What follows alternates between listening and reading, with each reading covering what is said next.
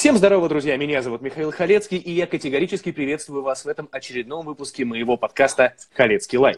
Сегодня ко мне в гости пришел Максим Кобзев, автор книги «Москва и москвичи в 21 веке». Макс, привет!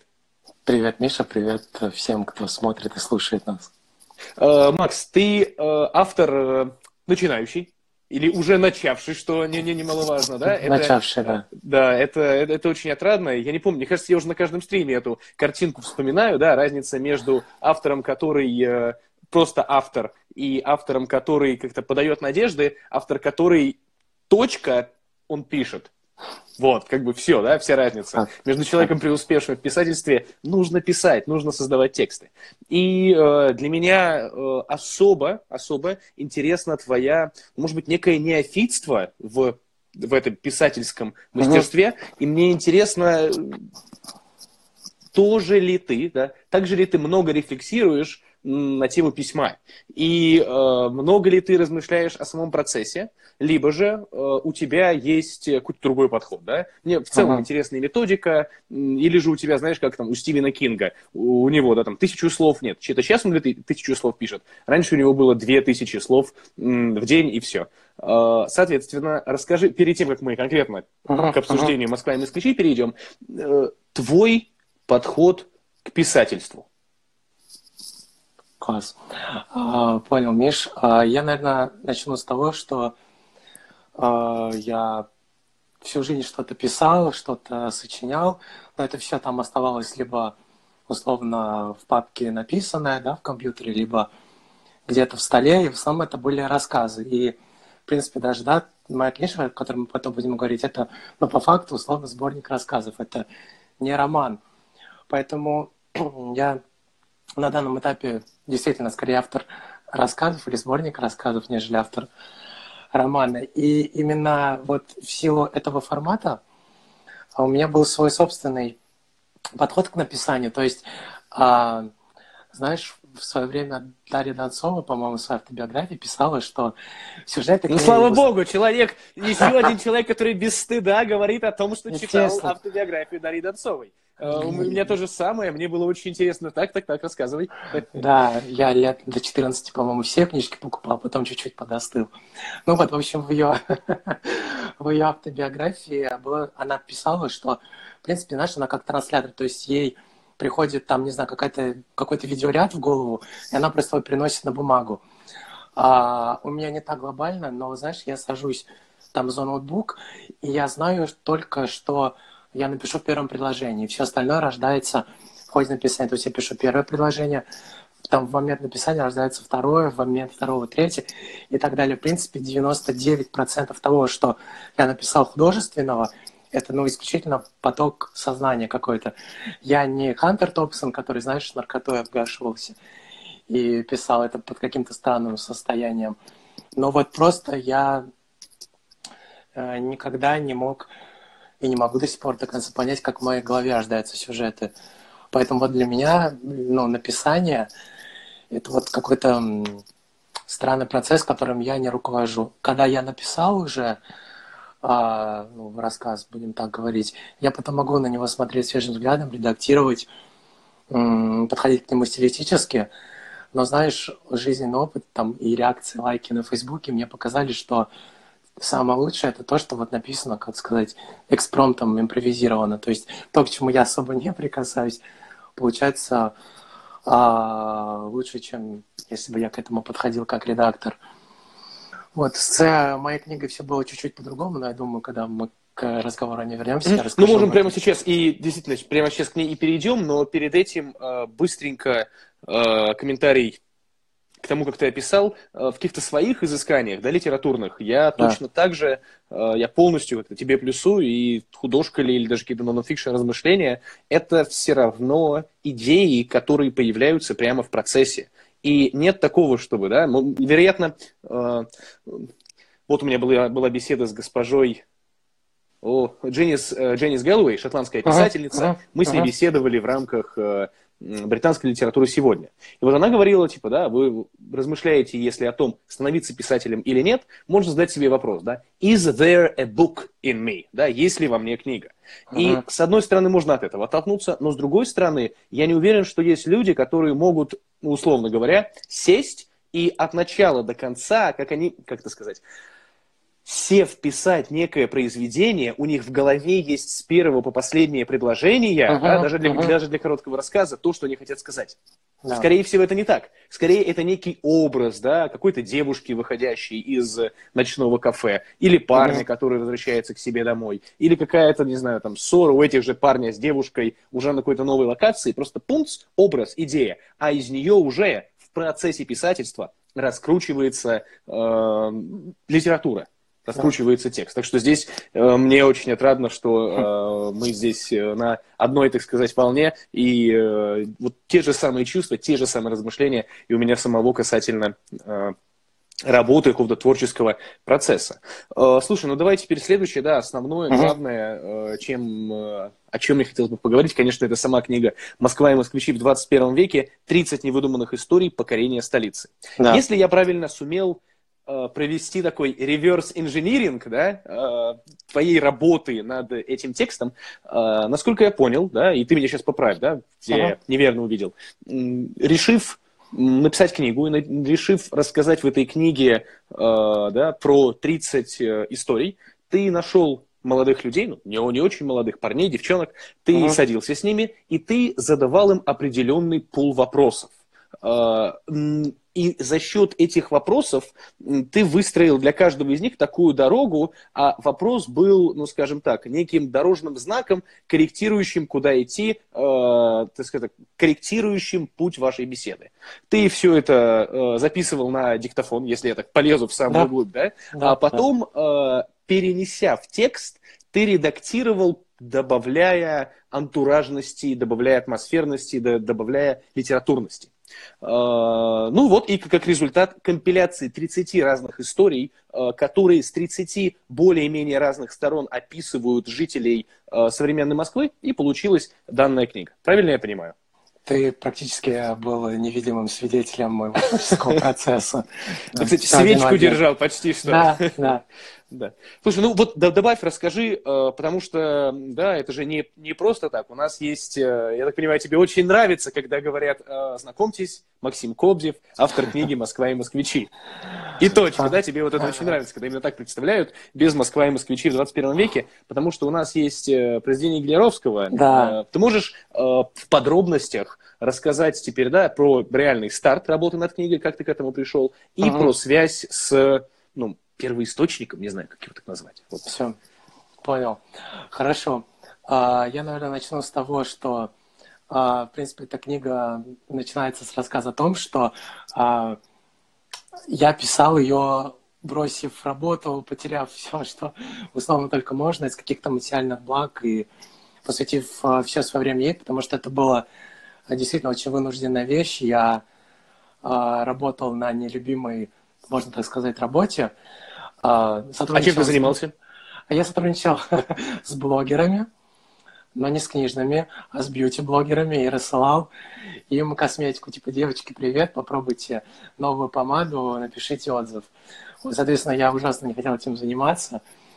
Вот. И в какой-то момент я уже действительно был, ну, не на то, что на грани отчаяния, знаешь, но я не понимал уже, куда двигаться. Вроде у меня журфак э, за плечами – красный диплом получил, но при этом нету какой-то интересной работы, особо тоже денег с этого больших я не получаю. И вот я был на такой моральной развилке, и в какой-то вот миг, когда я был практически уже вот просто, знаешь, готов был уйти в пустоту, я зашел на Facebook и увидел пост от своей очень хорошей знакомой из далекого прошлого, когда еще был а, живой журнал, и он все время соперничал с Life Internet. То есть там должен было, можно было вести дневники. И вот 10 лет назад, когда был школьником, я вел там дневник, у меня была подруга Таня. А, и она сейчас, спустя 10 лет, стала редактором а, в издательстве «Эксмо» а, в разделе «Спорт и туризм».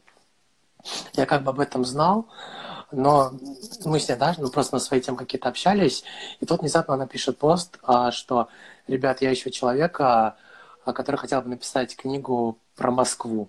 Там, кому, кому интересно, напишите мне. И знаешь, это было забавно, когда ты вот открываешь диалог а, в Фейсбуке и сам пишешь, и видишь, что человек тебе тоже этот момент пишет. И, в общем, она мне в, в ту же минуту написала, что типа я знала, что ты откликнешься. Давай а, приходи, пообщаемся. И я действительно приехал в Эксмо. Они рассказали, что есть такая потребность а, создать книгу про москвичей сегодняшнего дня. Но они держали в голове скорее отсылку к проекту Humans of New York, а, где Аннигилировскому, вот как раз где рассказываются ну, какие-то короткие истории, зарисовки от первого лица про людей, которые живут а, в таком мегаполисе, как Нью-Йорк. И эта концепция мне очень понравилась. Я какой-то свой взгляд на нее предложил. Издательство это одобрило, и они сказали, давай, мы пока занимаемся какими-то там договорными всеми, всеми этими прочими делами, а ты волен делать, что хочешь. А, нету, там, знаешь, каких-то четких рамок, четких условий. Вот как ты видишь, как должна быть книга а, написана про современную Москву глазами ее жителей, так и делай. А, естественно, я понял, что ну, мне предстоит огромное количество интервью взять, поэтому с работы я никак э, не смогу это совмещать. И, в принципе, это будет очень тяжело. И я через пару дней написал заявление, уволился и ушел в никуда. Mm-hmm. А, написал пост а, в Фейсбуке, ВКонтакте, в Инстаграме о том, что «Здравствуйте, я Максим Козев, автор пока непонятно какой книги, но про Москву». А, и вы можете я... стать ее частью. Именно. И можете стать ее частью, и если вам есть чем поделиться, есть что рассказать, welcome, пишите мне.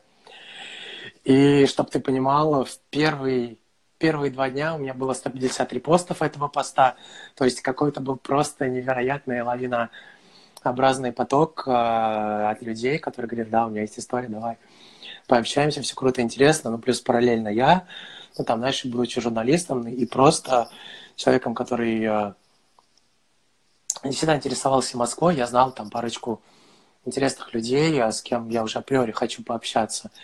я начал а, со встреч с ними параллельно общаясь да, с новыми знакомыми из социальных сетей, а, договариваясь с ними на интервью. Мы встречались в каких-то ну, либо общественных да, местах, там, не знаю, попить кофе, либо люди, которые были очень увлеченные Москвой, проводили мне в момент интервью экскурсии. То есть там мне показывали особняки Шехтеля, в которых работал один из моих героев. Мы гуляли по чистым э, прудам. Кстати, где завтра ты будешь э, рассказывать, да, такой ми- мини-спойлер uh-huh. о Кавке. Вот, показывали особняки на чистых прудах, ну и так далее. И, в принципе, знаешь, а, у меня действительно, с одной стороны, у меня был примерно пул вопросов, которые я, ну, был обязан, да, задать для того, чтобы какая-то история цельно сформировалась. Но для того, чтобы начать сам интервью, я всегда говорил, а, расскажите мне, пожалуйста, такую историю, а, про которую можно было бы снять фильм и номинировать его на Оскар, ну, условно. Mm-hmm. Как-то так. И люди сразу, ну, после этого загорались, они понимали, что там мне не, не, мне не интересна какая-то, да, бытовуха, мне интересно именно истории, либо вдохновляющие, либо, наоборот, антивдохновляющие, но вот, которые такие эпичные. И после этого люди рассказывали абсолютно разные вещи. То есть а, в моей книге есть а, рассказы, которые, возможно, посвящены одному дню из чьей-то жизни, да, и полностью на этом сосредоточен, а кто-то в свой рассказ вмещал ну, там, свою жизнь от вот, рождения до момента нашей встречи. И вот все этот такой тезис о истории на миллион, истории для Оскара вот воспринимали абсолютно по-разному. А, действительно, я пользовался, как нетрудно догадаться, диктофоном, потом приходил домой, я делал просто да, черновую расшифровку интервью, и дальше, ну, я бы это назвал магией, потому что у меня была парочка историй, когда вот ты общаешься с человеком лично, и ты им безумно вдохновлен, и тебе кажется, что он говорит что-то удивительное, невероятное. А когда ты расшифровываешь и смотришь на это уже, да, как на текст, как на историю, ты понимаешь, что это пустышка. Что как бы вы просто, ну, весело провели время, ты познакомился с интересным. Ага. Да, очень человек. интересно. Это очень интересный момент, Максим. Это невероятно интересный. Вот это сейчас ты мне рассказываешь вещь, ради которой вообще мне стоило э, устраивать эту беседу с тобой. Потому что это блестяще. То есть, если мы немножко переформулируем, если я правильно понимаю, настолько сильную роль сыграла ну, харизма, да, человека, с которым ты общался, хорошие отношения с ним, может быть, антураж, в котором вы встретились, конечно, что конечно. Э, это повлияло на твое восприятие, ну, как только ты с холодным разумом и таким, и, и сердцем тоже хладным прикоснулся к этому же тексту переложенному, да, стало понятно, да. что там ничего нет. Да. Ну. Нет, именно так и есть, но есть были противные ситуации, когда я ну, честно можно сказать, да, там, ну, запи- пришел в интервью, подумал, ну, как бы здесь вообще нечего ловить, ну, из вежливости послушаю, запишу, попрощаюсь, и потом скажу спасибо. Но нет, я приходил домой, расшифровывал интервью, и меня, наоборот, прорывало. Я понимал, что, боже мой, как я не понял, что там этот человек рассказал действительно что-то невероятно крутое. И вот в моей книге такой ми- мини-спойлер – а, есть история ты плюс-минус, думаю, помнишь, да? Ты же читал мою книгу, я надеюсь. Да, я прочел почти целиком. Да, да, да, да, да. Вот, да, ну, да, ну, да, хорошо. Так и так. Да, и там есть история от сотрудника внутренних органов Алана Цыгараева, который рассказал, а, по-моему, вторая часть книги, он рассказал две истории, ну, плюс-минус связанные, да, с его с одной стороны, работой в органах внутренней безопасности, с другой стороны, такие личные истории, что вот когда я слушал его, мне было не очень, когда слушателю это интересно, но mm-hmm. когда я стал это переделывать в текст, я прям в этом увидел океан. Я тебе больше того скажу. Я, когда а, закончил, делать ну, рассказ, получается, да, от его лица, уже его обработав, переработав, тысячу раз согласовав, а, перечитав его, я реально расплакался. То есть, в принципе, в моей книжке есть ну, много историй, которые, да, которые какие-то смех вызывают, над каким-то хочется помелодраматизировать, что такое. Но почему-то действительно история Алана, она была самая для меня вот такая вот эмоционально слезодавительная. Другие, на первый взгляд, более там драматические истории не так во мне отозвались. Вот. Поэтому у меня было порядка 60 интервью, угу. которые я взял. Тоже за... интересный факт, потому что в итоге это 30 э, да. историй, поэтому половина просто не попала. Да, а, Были люди, которые писали, э, алло, я потратил на тебя свое время, а ты даже историю не поместил. Были такие, нет? Писал кто-нибудь так? А, я скажу так, я когда я уже отобрал истории, да, и понял, которые должны быть готовы, я всем людям, у кого взял интервью, сам первый написал, ну, и рассказал, да, естественно, это и моя личная этика, ну, в принципе, наверное, журналистская или писательская этика об этом сказать. А меня поняли все. То есть э, там максимальная да, реакция, которая была там из ряда очень грустно, но я желаю тебе удачи, там, условно, я надеюсь, что все будет хорошо. Если ты так решил, все будет ок. Поэтому... Ну, и ты сделал по-взрослому, да, потому что, мне кажется, все равно это очень такая тема. Вот только сегодня общались мы с Александром, э, брал у меня ну, молодой человек небольшое интервью, и uh-huh, я uh-huh. в этом интервью, отвечая на вопрос про то, какие вещи могли бы там, да, ну, скажем так, тема была про то, что стоит изменить в России. Моя повестка после прикосновения к Америке, о том, что нужно mm-hmm. быть более дружелюбным, но плюс к этому нужно, э, помнишь, Серебряков э, в интервью Дудю сказал, mm-hmm. типа, а что же за национальные идеи в России, да? А это да. то, что сила, наглость и хамство. И, как мне кажется, что если от этих трех вещей, ну, мы немножко отойдем в сторону, и вместо того, чтобы грубить в очередях, вместо того, чтобы, я не знаю, вот этот вот классический пример, в той же больнице ты приходишь и тут же разворачиваются какие-то споры, маршрутку заходя в банальную или куда-то еще, если проявлять чуть больше уважения к ближнему, а не вести себя как мудак, э, это все отразится позитивно на, на какой-то повестке в целом. И тысяча маленьких ситуаций, в которых мы ведем себя уважительно и с заботой о другом человеке, они обернутся ну, какой-то экзистенцией, каким-то бытием улучшенным для всего населения. Uh-huh. Вот мне кажется, это важно. И э, твой пример, да, то, что ты не просто, а, хрен с ними, э, им и так повезло, что я пообщался, а что я буду свое время тратить, да. э, если что, увидят, так увидят. Ты мог бы, мог, я уверен, куча народу есть, которые, которые подобным образом тоже сработали и в итоге э, как-то ни до чего не довели. Э, чего ж греха таить у меня у самого, пока висят пара интервью, что я записывал, и все никак не с монтажу. Еще, uh-huh. блин, с начала декабря. Но я их не откидываю в сторону, они просто пролонгированы. Но это все uh-huh. говорит к тому, что вот такая повестка, когда ты заботишься и пытаешься поставить себя на место коллеги своего, я не знаю, uh-huh. просто друга, товарища, знакомого, она очень важна. И если мы чаще будем ставить себя на место другого человека, как сделал ты, Максим, ну, мне кажется, мы в России будем просто жить капельку лучше. И в Москве, в частности, все будут жить капельку лучше. Э, так, э, я хотел, очень такой у меня важный вопрос э, да. по поводу тебя и Москвы. Скажи, ты сам москвич, ты родился в Москве или где-то еще? Я родился в городе Балашка Московской области, но это, в принципе, самый ближайший город Москве из всех возможных. А живу сейчас а, в городе Реутов, тоже это еще более ближнее Подмосковье. У нас станция метро Новокосино, а два выхода идут в Москву, в район Новокосино, два выхода а, в сторону Реутова. И сейчас забежать чуть-чуть назад, скажу то, что мне на самом деле всегда неловко отвечать на этот вопрос, потому что, типа, я не москвич, ну, номинально, потому что никто не воспринимает термин московская агломерация. И когда я дал интервью журналу «Москвич», как раз вот сказав то, что говорю сейчас тебе, мне прилетела куча негатива. Типа, а, понятно, чувак даже в Москве не жил, с какого перепуга он вообще что-то может говорить.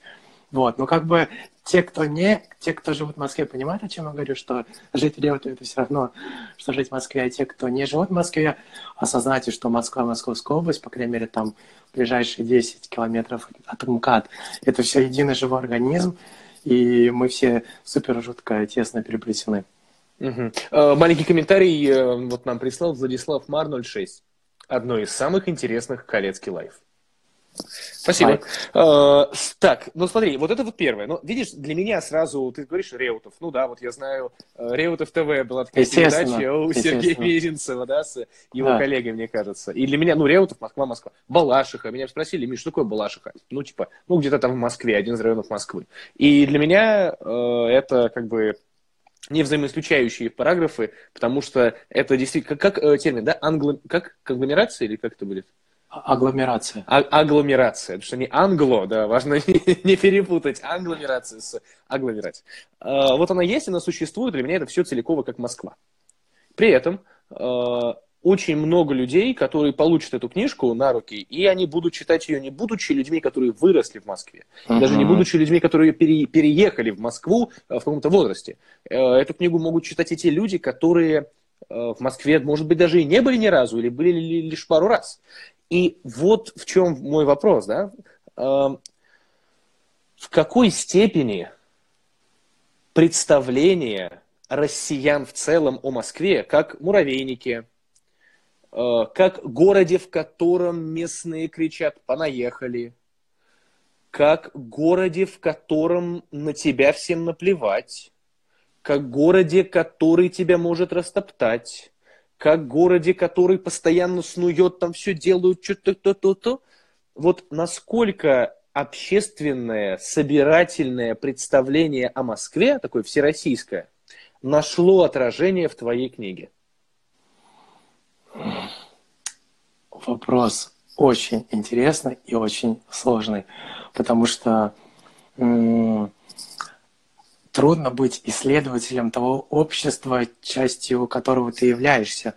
То есть э, я сам себя очень часто ловил на мысли, что мне нужно быть таким максимально независимым, да, когда я общаюсь с людьми, когда я слышу там их мнение о Москве, причем у всех было какое-то полярное, э, и какие-то москвичи любили Москву, какие-то москвичи нет, приезжие ее любили, другие ее ненавидели, все абсолютно по-разному. И мне выводы самому делать очень сложно о том, какая есть Москва. Но С большой долей верности я могу сказать, что э, Москва это правда Россия в миниатюре.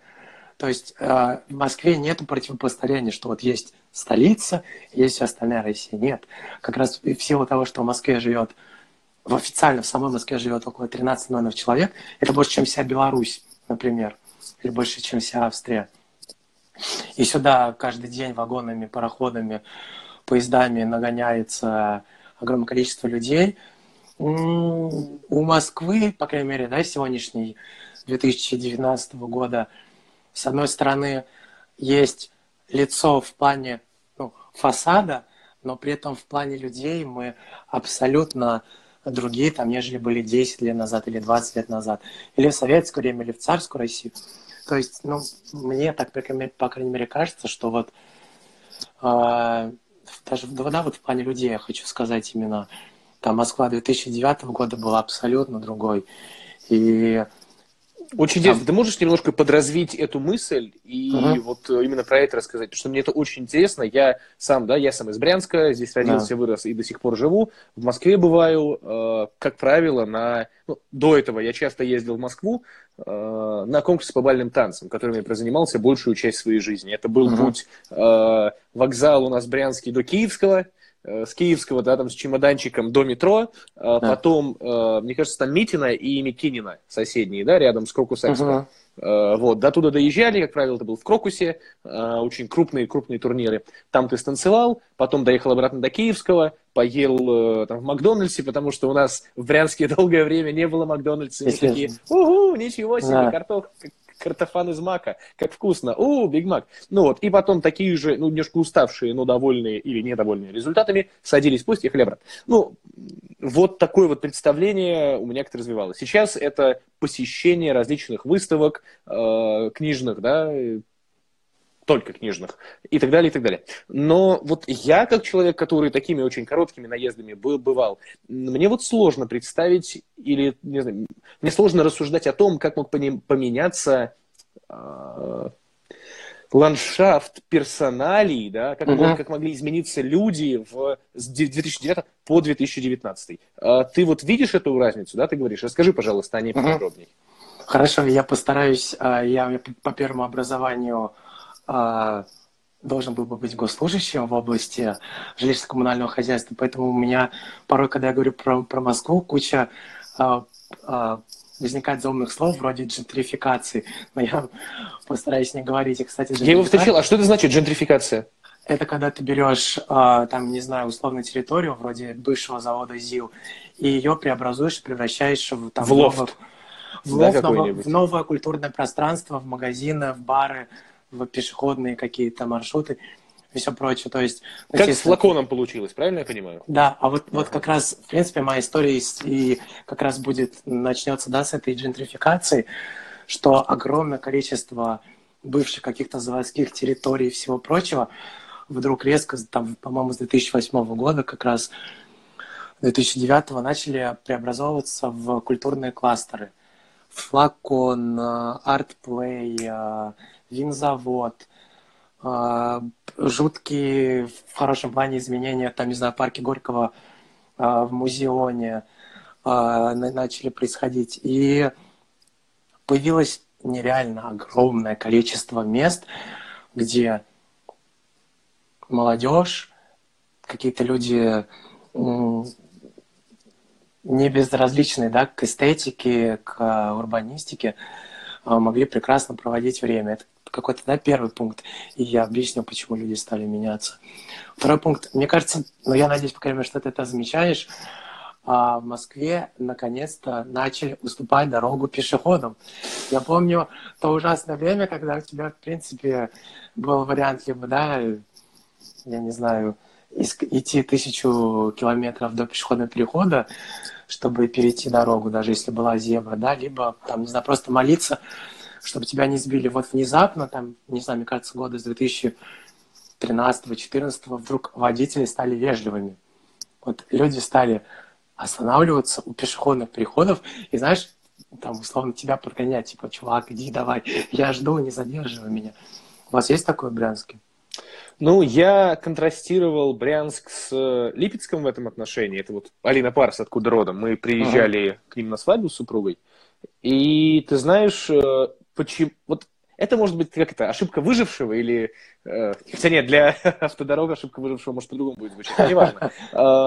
Речь о том, что по моим ощущениям, водители чуть более агрессивные были в Липецке, а касательно того, пропускают или нет, да, прошу Прошу прощения. Э, да, касательно того, как у нас все проходило. Вот Валерия С. пишет, а в Питере еще не уступают пешеходам дорогу. Mm. Как же так? Ведь Питер же по части вежливости должен быть yeah. впереди планеты всей, а все никак. Эм, слушай, ну, бывает уступают, бывает э, так подъедут, что хочется матюкнуться, собрать снежок mm. изо льда желательно и прямо запульнуть э, в эту машину. Дай бог, чтобы попало посильнее. Так что, ну, и я понимаю, о чем ты говоришь, то есть в целом улучшение той повестки повестки, которые я говорил, да, то, что вежливость, внимание, чуть меньше там нахальства и хамства, да? Да, да, однозначно. И плюс, опять же, сейчас, может быть, у кого-то бомбанет, может, у кого-то нет. Я ни разу не сторонник Собянина, ну, да, я не буду за него топить и говорить вещи в духе, как преобразилась Москва при Собянине, но вот эта вот тема с активным развитием пешеходных дорожек – а, и там расширением пешеходной части в центре Москвы, которая началась пару лет назад, она супер изменила город в том плане, что я никогда в своей жизни столько не гулял. То есть раньше, вот опять же, да, вот я живу в Риотове, для меня условно выезд в Москву, это был, с одной стороны, приключение, с другой стороны, таким неудобством я должен был четко там доехать до нужной мне локации, находиться в ней. А сейчас я могу там приехать я не знаю, условно на театральную, от театральной пойти пешком до парка Горького, от парка Горького прогуляться до Воробьева город, Воробьева город пойти куда-то еще или вообще от Кремля просто прошагать опять же в сторону моего любимого ПГ и так далее. То есть настолько много стало пешеходных маршрутов и настолько много стало возможность узнавать свой город, что ну, это вот небо и земля. Остается только порадоваться этим, это, этому обстоятельству, так сказать. Угу. Да, и, соответственно, из-за вот этого развития пешеходного трафика появилось дикое количество заведений общественного питания. То есть, опять же, столько ресторанов, сколько сейчас, и кафешек их нету. Москва это какая-то, мне кажется, кофейная века, потому что просто там каждые 50 метров это очередная кофейня, очередной какой-то бар и все прочее, прочее, прочее. И это дико круто. И плюс еще буквально на днях заметил, а, одна из центральных улиц Москвы, Мясницкая, которая находится на станции метро Китай-город, она, в принципе, мне кажется, полностью превратилась в такой мини-Тбилиси, потому что она вся заполнена грузинскими ресторанами.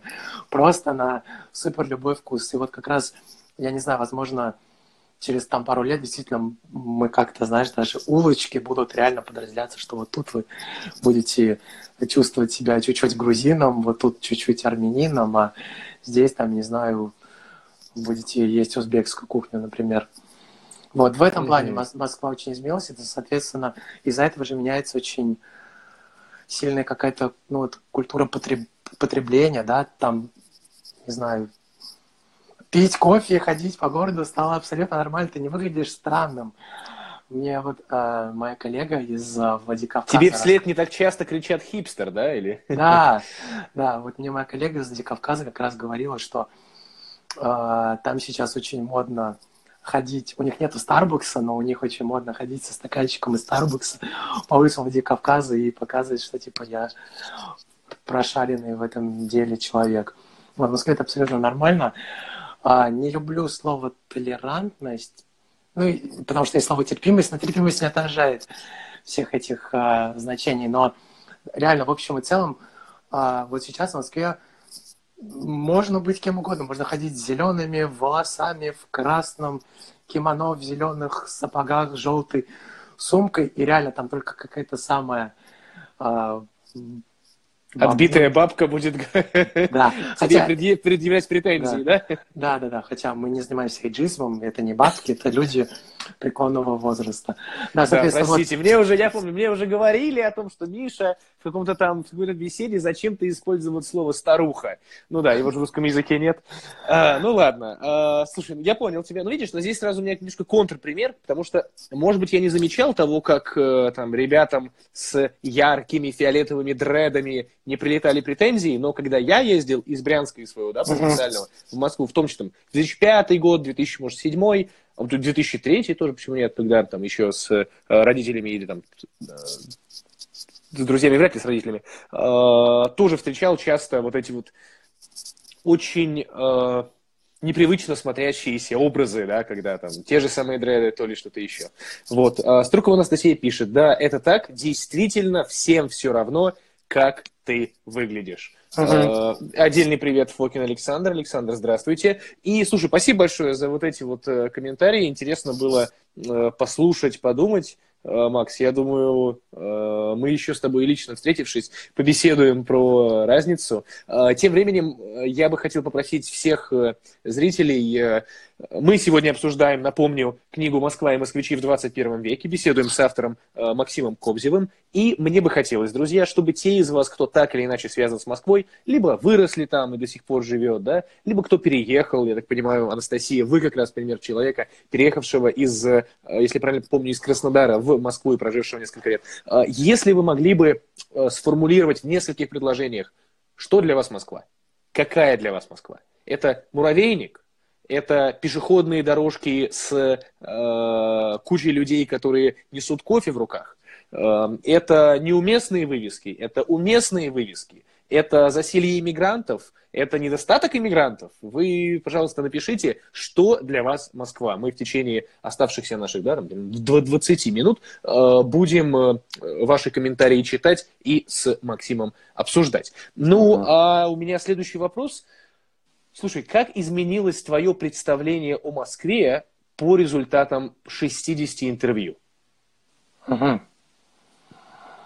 Если честно, глобально, наверное, не сильно. В том плане, как я ее любил, так я ее люблю. Но я узнал а, огромное количество новых мест, новых а, да, локаций, в которых мне очень хотелось бы побывать. А, узнал о том, что вот всего того, что Москва такая огромная и так много людей здесь, знаешь, кто-то может прожить там в одном районе каком-то условном и даже в рамках Москвы особо за него не выбираться и быть таким чуть-чуть закрытым и вообще не понимать, что там Москва в целом а, совсем другая. Кто-то, наоборот, настолько в Москве открыт ко всему новому, и это так здорово, и это в, в хорошей степени, в, хор, в хорошем векторе изменило мое отношение еще к Москве в, во что-то более позитивное. Я точно могу сказать, что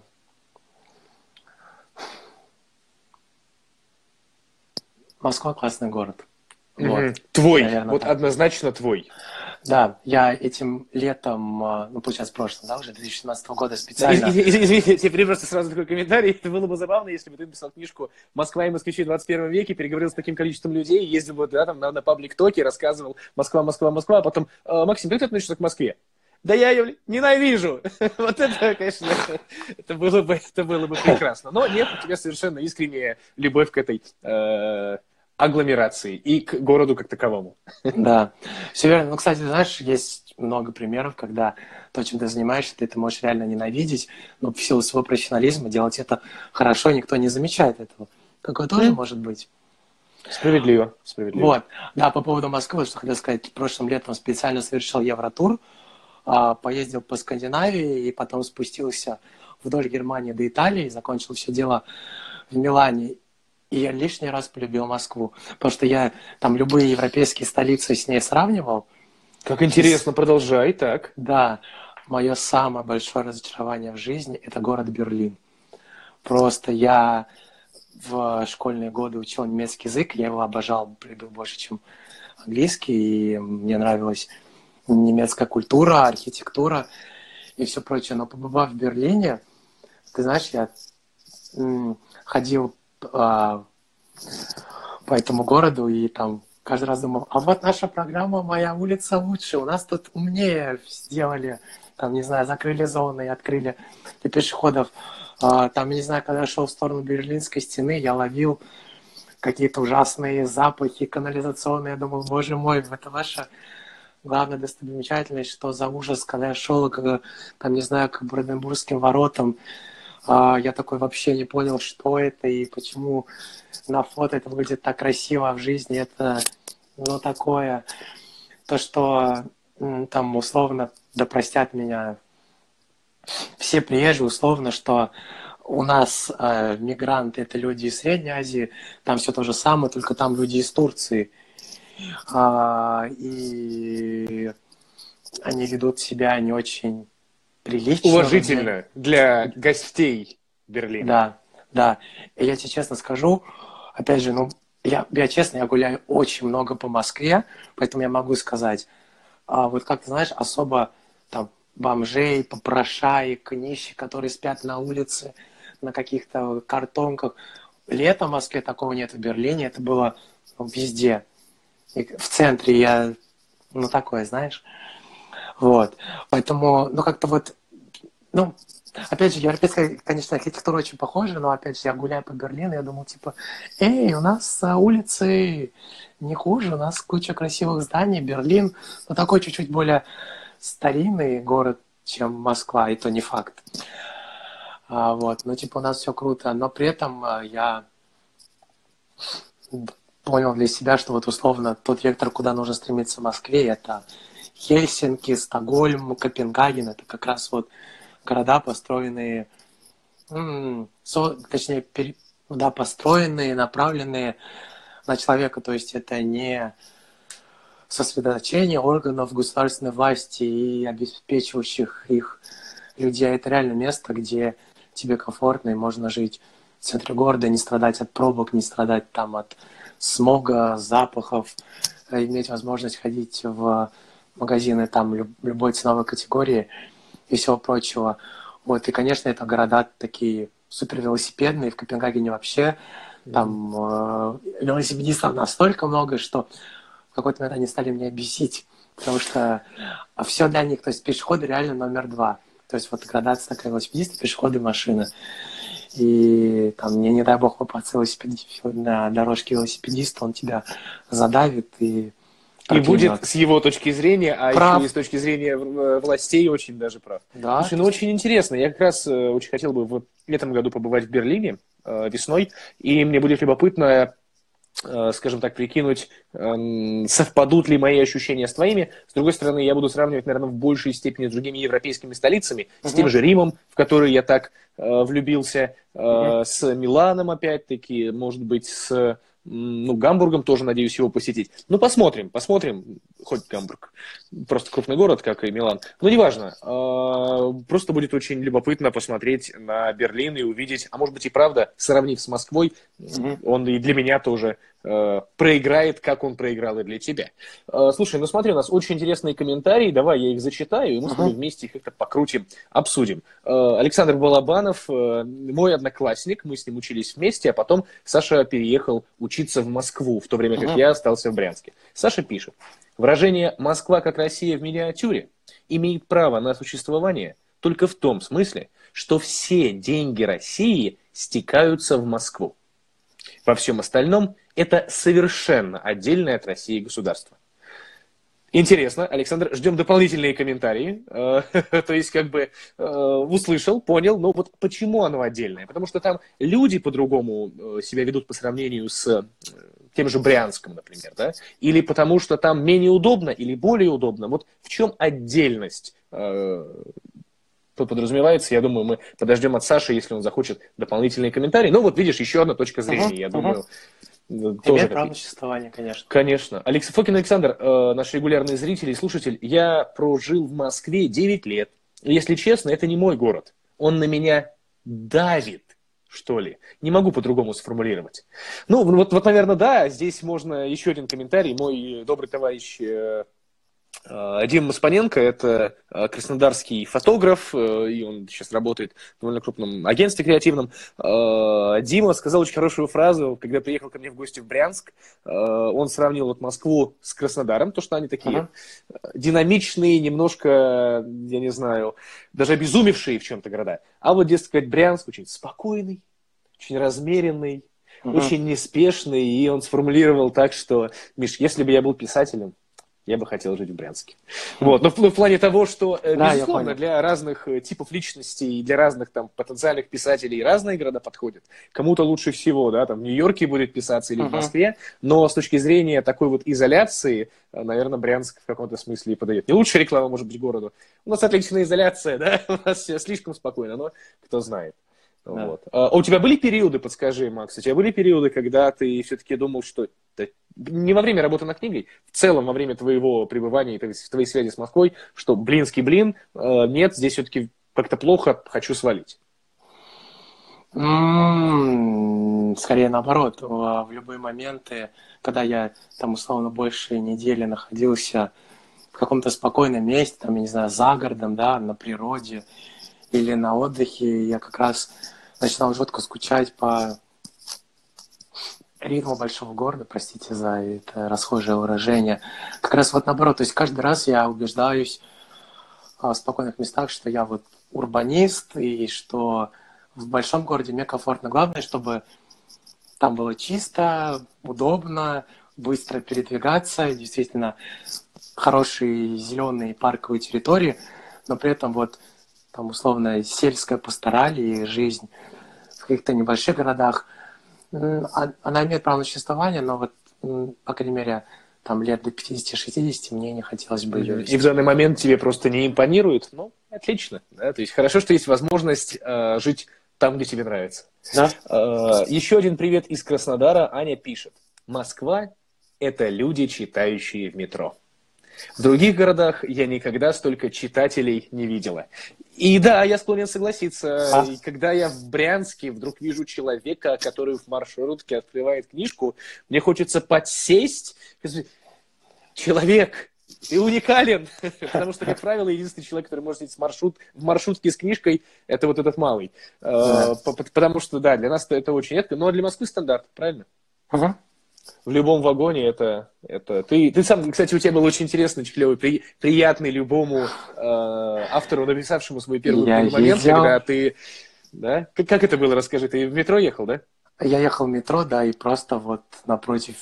То есть вот за две недели, три до этого мне моя подруга скинула фотографию девушки, которая в метро читает мою книгу, и через вот две-три недели то же самое я видел напротив себя девушку, читающую книгу. Я реально ужасно хотел к ней подойти, но застеснялся, типа, что я, что я и скажу. Но как бы вот внутри меня такой фу, салют, фейерверк. Да, конечно, да. конечно, это было дико приятно. И знаешь, у меня всегда была мечта, я до сих пор ее так и не воплотил. Зайти в книжный магазин, а, подойти к полке, где есть моя книжка, и позвать продавца-консультанта и спросить его мнение в этой книге там типа взгляды, как покупают, что вы думаете, а как вам, вот, надо будет как-нибудь на досуге это сделать. Да, можно, можно сделать, а как вообще, да, что говорят про нее, да, действительно, это, это приятный момент, надо тоже моим знакомым авторам эту штуку порекомендовать, может, тоже захотят так сделать. А, Фокин Александр добавляет, сейчас живу в Твери, и это прям мой город. Ну, вот действительно, важно найти свою точку, там, где вам будет максимально комфортно, где вы сможете максимально эффективно себя реализовывать как личность и как профессионал. Струкова Анастасия да, э, рассказывает. Да, переехала из Краснодара. Живу с сентября 2018 года. И хочу сказать, что Москва прекрасна. Я в родном городе не чувствовала себя так комфортно и так хорошо, как в Москве. Да, вот, пожалуйста, здесь действительно э, есть примеры людей, которые распрощались с э, родным своим да, городом, переехали в Москву, и она, она приняла, да, как э, такая матушка, э, как, как вот есть отчим, а есть... Мачеха? Мачеха, вот, она э, приняла как заботливая мачеха, а не как злая. Вот. Ну, конечно, русские сказки говорят нам, что хороших мачех не бывает, но для кого-то да. Вот, да, действительно. А, Анастасия также добавляет, несмотря на невероятную дра... э, чуть не прочитал драку, давку в метро в час пик. Она О, все да. равно прекрасна. О, да. да. Э, я сталкивался всего пару раз, потому что, как правило, можно, да, если приезжаешь э, на книжный фестиваль спокойно полежать, поспать, приехать к 11-12, а тут uh-huh. никакой давки уже нет. Но пару раз нужно было приезжать очень рано, и действительно это это непростая не штука, нужно быть осторожным. Конечно, это не как в отдельных, где-то в китайских поездах, да, бывает, какие специальные должности. Да. да, так, чтобы людей запихивать внутрь. Но, может, не, будем надеяться, в Москве такого никогда не случится. А, Фокин Александр добавляет, любимые города это Прага и Лондон. Да, тоже, тоже, дай бог в Лондон, в Лондоне тоже побывать. И Анастасия еще добавляет. Был выбор, куда переехать, в Москву или Питер но ни разу не пожалела, что судьба сложилась так, что я в Москве. И тем более ни разу не пожалела, что переехала из Краснодара. Друзья, ну вот смотрите, пускай э, вот эта история, да, она станет для вас э, такой мотивирующей, может быть, да, в том смысле, что э, человек э, может сомневаться, надо ли ему переезжать, но лучше попробовать, чем нет, потому что у меня есть примеры, конечно, людей, которые, например, поступали в Москву, и они отучились там года или полтора и поняли, что в силу, например, бытовых особенностей, да, им приятнее, когда ну, грубо говоря, есть человек, который для них может готовить, который может о них заботиться, и им предпочтительнее не быть э, общаги, а просто жить дома. Uh-huh, Окей, uh-huh. почему нет? Э, ну, если такие потребности, нужно к ним прислушиваться, прислушиваться, но не, не нужно бояться. У нас осталось не так много времени. Э, сейчас мы сделаем вот что. Э, ответим на один вопрос, почитаем комментарии моего одноклассника и закончим беседу уже, Макс, с тобой и другие комментарии принимать не будем. Но вам спасибо все, что вы задали. Элхэм, как натренировать московский акцент? На самом деле, я тоже видел этот вопрос. Мне кажется, в нем, наверное, больше Степа, потому что а, типа московский акцент это когда жутко тянутся буквы А во всех словах, но я знаю прикол в том, что... Все слова, но я не знаю, да, или, или как? Все слова, но я не знаю. Я, я, я... Вот все говорят, тянутся буквы. А как это? Что это значит? Тянутся буквы. Ладно, узнаем. Да, а единственное, что я знаю там условно про разницу московского именно питерского акцентов, что москвич а, скажет дождь, а Питере скажет дождь. То есть mm-hmm. есть такая штука, да, что, ну, по крайней мере, вот раньше в Москве, условно, до 50-х годов а, очень было распространенным в, там, говорить булочная, вместо булочная mm-hmm. и все прочее. Вот сейчас, слушай, сейчас, естественно, все стерто. Мне кажется, так, как говорят а, в Москве, говорят во всех регионах нашей страны. Единственное исключение – это люди, у которых родной язык другой, и только в силу этого у них там есть своеобразный акцент. Но да, это очень интересно, потому что тот же самый Брянск, да, у нас э, некоторое время был э, губернатор, который достаточно характерно гэкал, э, просто потому что у нас близость и Беларуси, и Украины да. с обеими этими странами мы да. граничим, как бы вот Брянская область граничит. Но при этом нужно понимать, что количество людей, которые переехали, так сказать, понаехали в Москву, это все влияет на э, тот же самый э, ландшафт по акцентам, говорам и всему остальному, и какое-то среднее, среднее российский, что-то такое получится. Ну, да. ну все, сейчас коммента- комментарий Саши Балавана прочитаем, и потом с тобой закончим. Саша объясняет. Мне нравится Москва, говорит он. Мне нравится Брянск. Мне нравятся другие города России. Это такой дисклеймер. Но в Москве абсолютно иной уровень жизни имея в виду инфраструктуру, имея в виду даже менталитет в целом. Кстати, насчет читающих метро в Санкт-Петербурге их намного больше, по моим наблюдениям. Так, э, ну да, слушай, ну ин- инфраструктура другая, не такая забота со стороны э, как это, градостроителей, если можно uh-huh. так выразиться. Ну дай бог, чтобы э, остальные города брали бы Москву за пример и брали бы у нее все хорошее, как, например, создание тех же самых пешеходных зон, правда? Uh-huh. Это, это же замечательно. А причем тебе спасибо большое, Максим, я не связывал вот эти точки, то, что, да, бац, есть э, пешеходная зона, а вокруг нее, как грибы после дождя, вырастают uh-huh. точки общепита, кофейни и все остальное. Это же супер, это очень классно. Так, читаем последние комментарии. Э, тоже Саша пишет. Спасибо за интервью, было довольно интересно. Авторы удачи. И Струкова Анастасия согласна, согласна с Александром, да, тоже желает удачи. И, наконец, Аня пишет, если сравнивать Москву и Питер, то для меня Питер как музей. Он красивый и интересный. Но мне вот не, но мне Вот хватает посещения музея.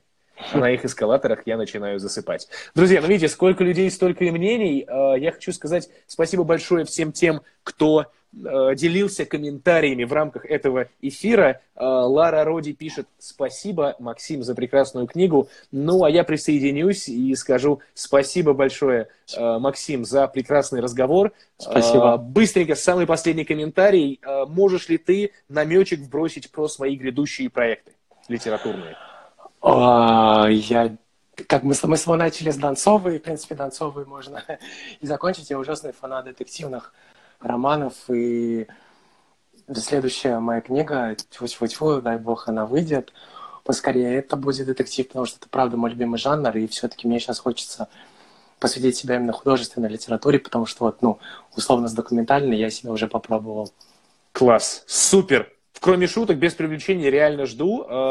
Скорее, как это, присылай, будем читать, будем ознакомливаться, потому что в сторону детективщиков э, всяческих я тоже посматриваю, э, в плане того, что и господин э, Несбё, да, всеми любимый, и, понятное дело, и у Кинга тоже эксперименты есть, и Джоан Роулинг, тоже, да, после Гарри Поттера на господина uh-huh. Страйка переключилась. Так что э, следующую часть э, твоего литературного наследия очень ждем. Ну, а тем временем, друзья, заходите на Бук24, да, будет на Бук24. Заходите да. на Лабиринт, э, заходите в ближайший книжный, спрашивайте «Москва и москвичи в 21 веке», спрашивайте эту книгу Макса Кобзева. Макс, тебе спасибо большое спасибо, за разговор.